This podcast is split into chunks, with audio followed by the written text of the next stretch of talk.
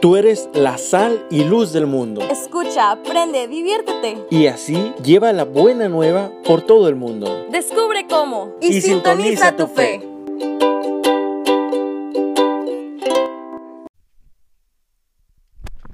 Hola, bienvenidos a Sintoniza tu Fe. Mi nombre es Iram López y mi compañera. Isabel Cortés. Y aquí estamos para presentarles un pequeño tema, pero antes que nada queremos presentar una oración. Vamos a invitarlos a ponernos en disposición. No sé qué estés haciendo en este momento, no sé si estés haciendo alguna actividad, si vayas manejando, si estás en tu casa, pero donde sea que estés, te invito a que en este momento realmente le pidas al Señor que si por alguna razón te está pidiendo que vivas este momento, pues que pueda abrir tu corazón, que pueda abrir tus oídos y que puedas escuchar y comprender el mensaje que hoy tiene preparado para ti. Así que decimos todos juntos, en el nombre del Padre, del Hijo, del Espíritu Santo. Amén. Padre bueno, el día de hoy que nos invitas a tener este momento contigo, te damos gracias, te alabamos, te glorificamos y te pedimos, Señor, humildad. Te pedimos, Señor, humildad para saber escucharte. Te pedimos, Señor, que nos permitas verte en cada momento en cada minuto de este día. Te pedimos, Señor, que nos mantengas despiertos, que te podamos acompañar, no solamente hoy, sino siempre. Tú que nos conoces, tú que nos amas, Señor, permítenos siempre caminar cerca de ti. Padre nuestro que estás en el cielo, santificado sea tu nombre. Venga a nosotros tu reino hágase tu voluntad así en la tierra como en el cielo. Danos hoy nuestro pan de cada día. Perdona nuestras ofensas, como también nosotros perdonamos a los que nos ofenden. No nos dejes caer en la tentación, y líbranos del mal. Amén.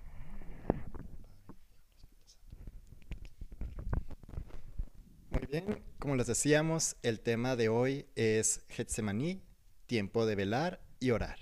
Pero antes que nada, ¿qué significa Getsemaní, Isabel? Bueno, eh, si nos vamos a estudiar un poquito el significado de la palabra, Getsemaní significa prensa de aceite.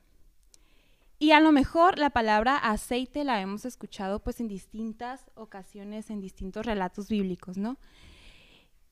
El aceite tiene símbolos distintos eh, en la palabra que si nos ponemos a reflexionar y si nos ponemos a pensar, pues nos dice mucho. En aquellos tiempos, el aceite muchas veces se utilizaba como un medio curativo, ¿no? Muchas veces se utilizaba para hacer la, como la base de los medicamentos. El aceite muchas veces se utiliza, se sigue utilizando para lo que es ungir, para lo que es purificar.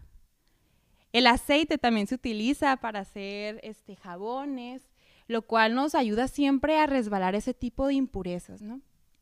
Entonces, no sé, Irán, para ti, ¿qué relación habría entre lo que es estas, eh, estos significados o estas ramas que podemos sacar de lo que es el significado de esta palabra Getsemaní? ¿Qué relación tú le puedes poner o cómo lo puedes comprender sobre este momento tan importante que tuvo Jesús? Pues verás, el aceite pues fue un elemento muy importante y otra de las importantes aplicaciones que tenía era para hacer lámparas de aceite, para llenarlas y mantener el fuego encendido. Y pues es muy, ¿cómo decirlo? Muy importante el momento de que el huerto que fueron a visitar, el momento en el que Jesús fue a orar antes de que lo arrestaran y que iba con sus amigos para prepararse antes de ser crucificado, es que ese lugar se llamaba Getsemani, un lugar donde hay aceite y donde podemos ver a Jesús como una lámpara, un, una luz que vamos a tener a lo largo de toda la vida y que está a punto de encender este fuego importante que todos íbamos a ver y que íbamos a seguir. Y en Getsemaní, en el lugar donde está el aceite, lo podemos ver que está asustado, está tribulado por todo lo que va a suceder y pide oración a Dios, pide que no se que no quiere realizar este este momento duro y difícil para él, pero aún así acepta la voluntad del Padre y en ese momento es como si él se llenara de aceite, como si él fuera una lámpara que está recibiendo el aceite del Padre para encender un fuego que nunca se va a acabar. Exactamente. Y me gustaría, a lo mejor voy a entrar un poquito aquí en, en dilema eh, con esto que voy a comentar. Muchas veces hemos escuchado que uno de los pasos más importantes es reconocer algo en nosotros que quizás está mal, ¿no? En este caso podríamos decir que lo más difícil es reconocernos como pecadores. O, hablando de santidad, lo más difícil es sabernos llamados y reconocer que estamos llamados a algo más grande. Yo sinceramente, y espero no meterme en problemas, difiero un poquito en el que el reconocer es lo más importante. ¿Por qué? Porque muchas veces nosotros en este caminar, muchas veces nosotros en este momento de prueba, muchas veces nosotros al disponernos a vivir algo nuevo o un momento que sabemos que va a marcar nuestra vida de una manera difícil, pues quizás pudiéramos, sí, reconocer ese momento, pero quedarnos solamente ahí. Yo creo que lo más difícil es cuando realmente uno tiene la voluntad de actuar en ese plan que se le está marcando. ¿No? Si, si pensamos ahorita en Jesús, antes de que él fuera a este monte, antes de que él hiciera esta oración al Padre, que ahorita vamos a platicar un poquito más de eso, Jesús ya se había reconocido como nuestro Salvador. Jesús ya se había presentado ante sus discípulos. Jesús ya les había avisado que quedaban muy pocos momentos de Él aquí en la tierra. Jesús ya lo había avisado, Jesús ya lo había reconocido. Y Él se pudo haber quedado ahí, ¿no? Él se pudo haber quedado en ese reconocimiento. Sin embargo, en este monte, en, este, en esta noche de soledad, en esta noche de tristeza, como él lo dice, él no solamente se reconoce, sino que se dispone a vivir la voluntad del Padre. Muchas veces nosotros pensamos que lo más doloroso para Jesús, pues fueron los golpes, ¿no? ¿Por qué? Porque a lo mejor tenemos estas imágenes que hemos visto en tantas películas, estas imágenes que hemos visto en tantas series, y decimos, no, yo creo que a Jesús lo que más le dolió fue cuando lo clavaron en la cruz. O lo que más le dolió fue cuando lo azotaron. O lo que más le dolió fue la cachetada, la bofetada que le dieron. Pero lo que a Jesús más le dolió fue aceptar la voluntad del Padre primero que aceptar a lo mejor la voluntad que él tenía. No fue decirle al Señor, hágase lo que tú quieras a pesar de mi miedo, a pesar de mis deseos, a pesar de lo que yo quiero, de lo que yo sueño. Hágase, Señor, tu voluntad. Así es. A veces, pues, vemos cómo este es el camino de Jesús, el seguir su camino y seguir siendo un buen cristiano, puede ser algo que lo vemos como algo difícil, pero no comprendemos siempre que es lo más fácil.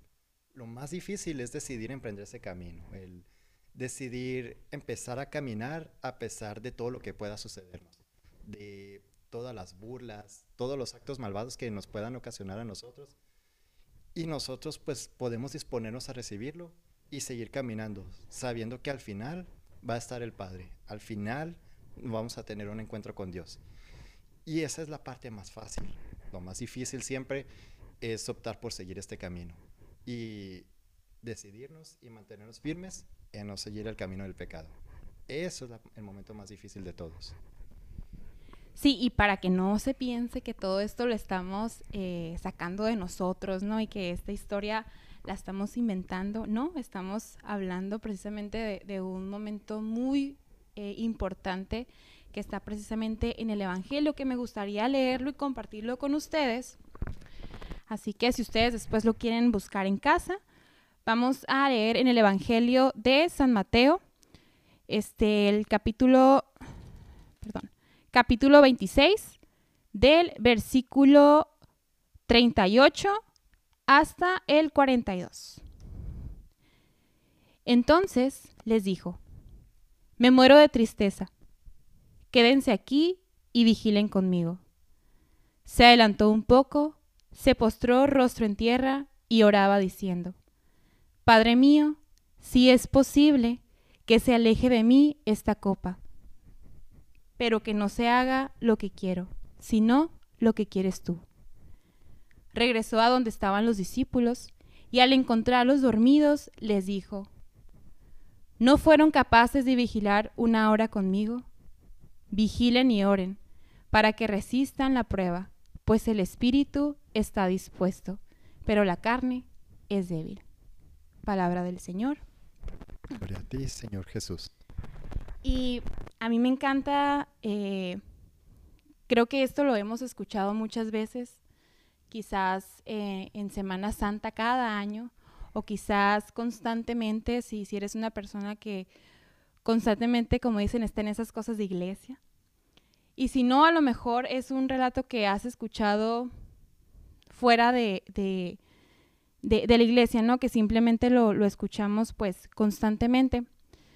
Pero a mí me gusta mucho porque a pesar de que son palabras que ya tenemos muy grabadas, no nos damos el tiempo de realmente profundizarlas.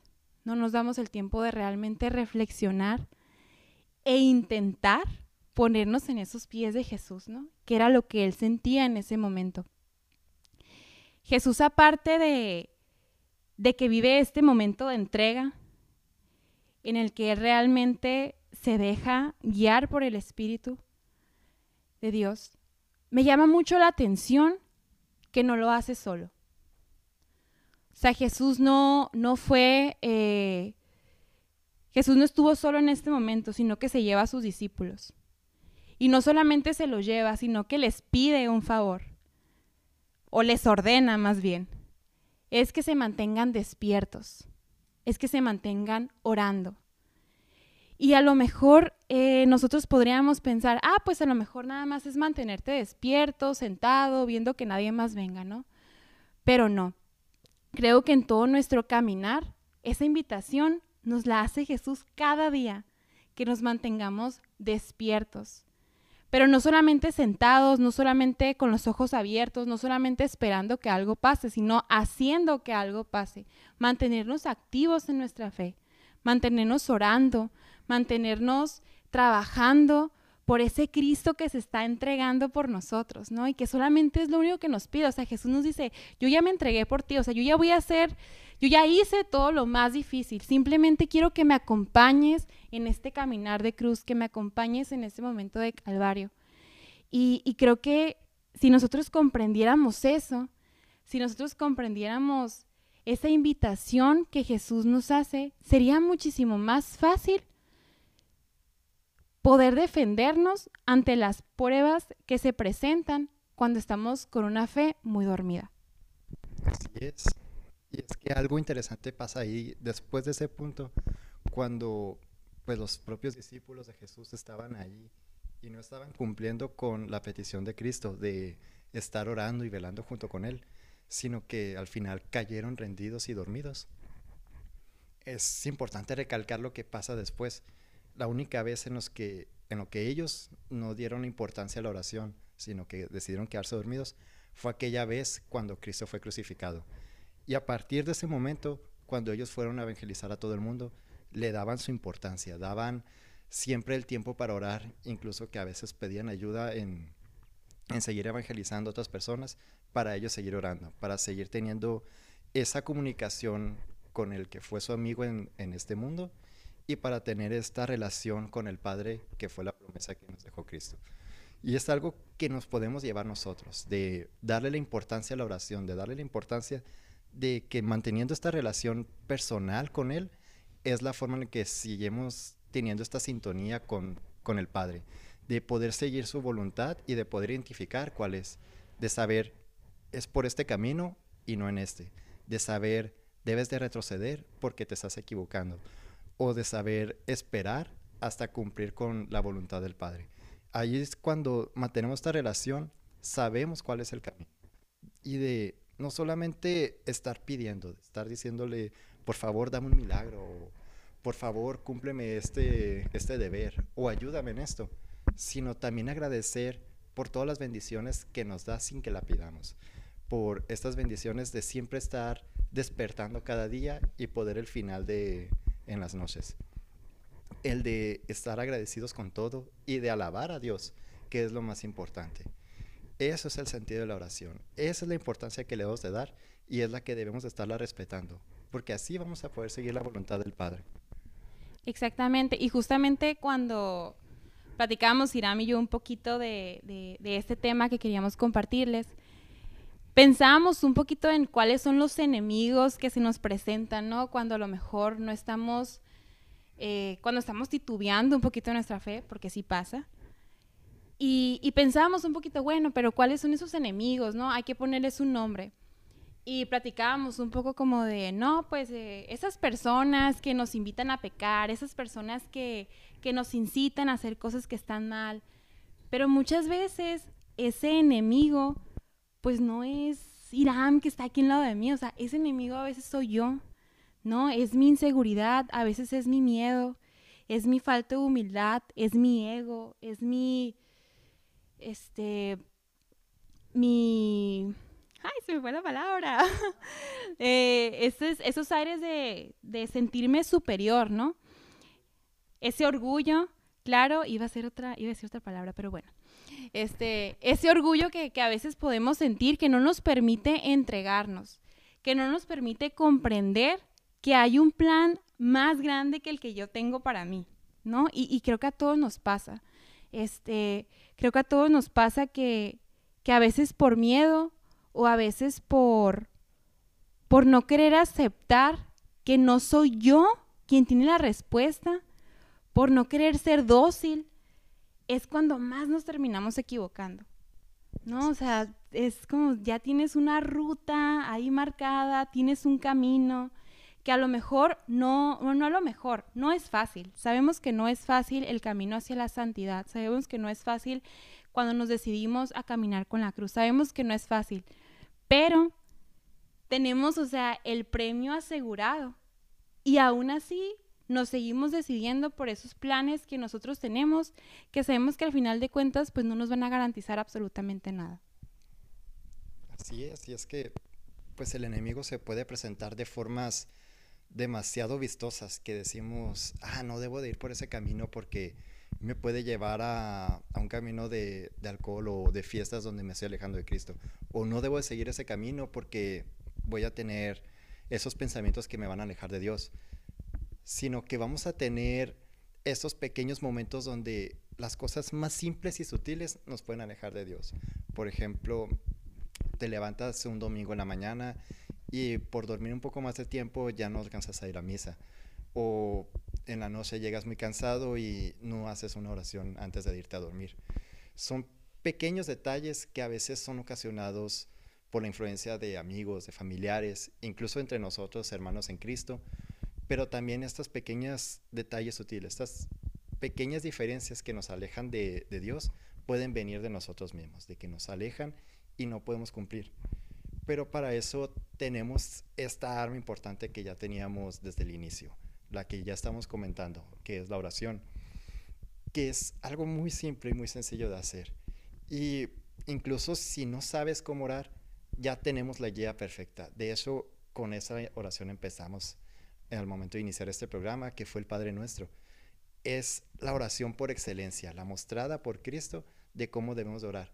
Y a partir de ese ejemplo podemos seguir nosotros aprendiendo a orar, seguir dando muestras de cómo podemos tener una comunicación con Cristo. Y bien, si ya platicamos un poquito acerca de, de, lo que fue este momento de entrega de Jesús, ese momento donde acepta la voluntad de Dios, ya platicamos un poquito también de cómo nosotros es lo que vivimos día a día, ¿no? Cómo nosotros también es, es difícil aceptar esa, esa voluntad, porque siempre pensamos en, ay, es que aceptar ese plan es soportar todo lo difícil que viene, es soportar momentos donde tengo que salir de mi zona de confort, porque tengo que soportar, este, tengo que sacrificar, tengo que hacer cosas que a lo mejor no estoy impuesta a hacer, que no quiero hacer, pero no nos podemos quedar solamente en, en esa escena de dolor. No nos podemos quedar solamente en ese caminar pesado de azotes, de caídas, de dolor, de entrega, sino que hay que pensar en lo que viene después, ¿no?